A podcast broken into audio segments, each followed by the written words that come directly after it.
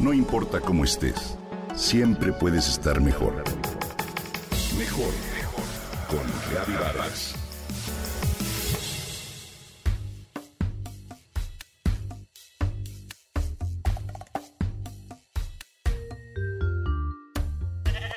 Cuentan los pastores que hace siglos la mayoría de los rebaños estaban integrados por ovejas negras. Hubo una época en la que eran tan queridas como las blancas y pastaban alegremente a lo largo de todo el territorio. Su lana estaba destinada a fabricar las vestimentas de curas, militares y pastores. Un día, los comerciantes de tejidos dijeron que su lana era intratable, mientras que la blanca se teñía con cualquier color. Los ganaderos entonces comenzaron a elegir las ovejas blancas. Y así descendió la cantidad de ovejas negras en los rebaños. Hoy, la superstición dicta que tener una oveja negra en el rebaño aleja tormentas y enfermedades y por eso actualmente muchos cuelan aún en sus tropas a modo de pararrayos. Por lo general, son despreciadas porque su lana no cumple con las expectativas de poder escoger el color.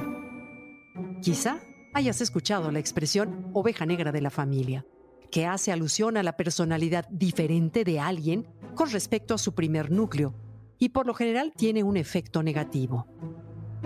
Hoy te hablaré de este término y por qué es saludable ser la oveja negra. Este es un modismo que describe a alguien distinto, quizá poco respetable o hasta despreciable en algún grupo. Se relaciona por lo general con aspectos negativos, como por ejemplo la rebeldía. Tiene su origen en las ovejas negras que nacen ocasionalmente en una familia de ovejas blancas gracias a un proceso de genes recesivos. Ser la oveja negra de la familia es ser muy diferente al resto de familiares y a menudo objeto de críticas. Así que, si alguna vez te han dicho oveja negra, considera que serlo no es tan malo como puedas pensar.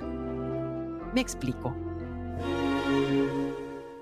Los sistemas familiares, como otros grupos sociales, son sistemas que se transforman, que cambian, y por eso deben ser capaces de renovarse.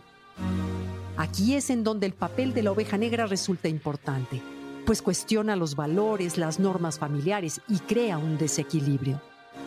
El cambio y el progreso no se basan en repetir lo que otros hacen de manera incansable. Ser la oveja negra en un rebaño de ovejas iguales es un sinónimo de creatividad, de exclusividad, sí, pero al mismo tiempo forma parte de un reto, ya que hay que aprender a luchar contra corriente y tener un cierto halo de rebeldía. Debe ser perseverante y libre, independiente y saber abrir camino. Las ovejas negras son más visibles. Es más fácil hacer llegar un mensaje a todo el mundo desde una tribuna notoria que desde la muchedumbre. Si perseveras en una forma de ser diferente la mayor parte de las veces, el mundo te da la razón. Basta recordar a Vincent van Gogh, a Nikola Tesla o a los incontables inventos que en un principio se rodearon de escepticismo y al cabo del tiempo se tornaron populares. Si eres considerada oveja negra, puedes sentirte en ventaja. Procura hacer que las cosas cambien y liderar al grupo, así como tener voz propia y no dejarte llevar por el resto. Sobre todo, disfruta esa libertad que te otorga ser esa parte que no encaja y actúa con respeto en todo momento, tanto a los demás como a ti mismo para decidir qué quieres y por qué razón.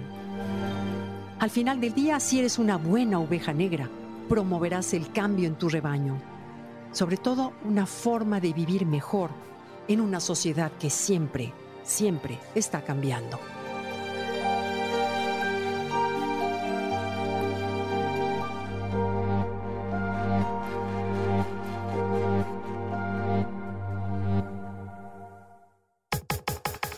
Comenta y comparte a través de Twitter. No importa cómo estés, siempre puedes estar mejor. Mejor, mejor, mejor. Con Gaby Vargas.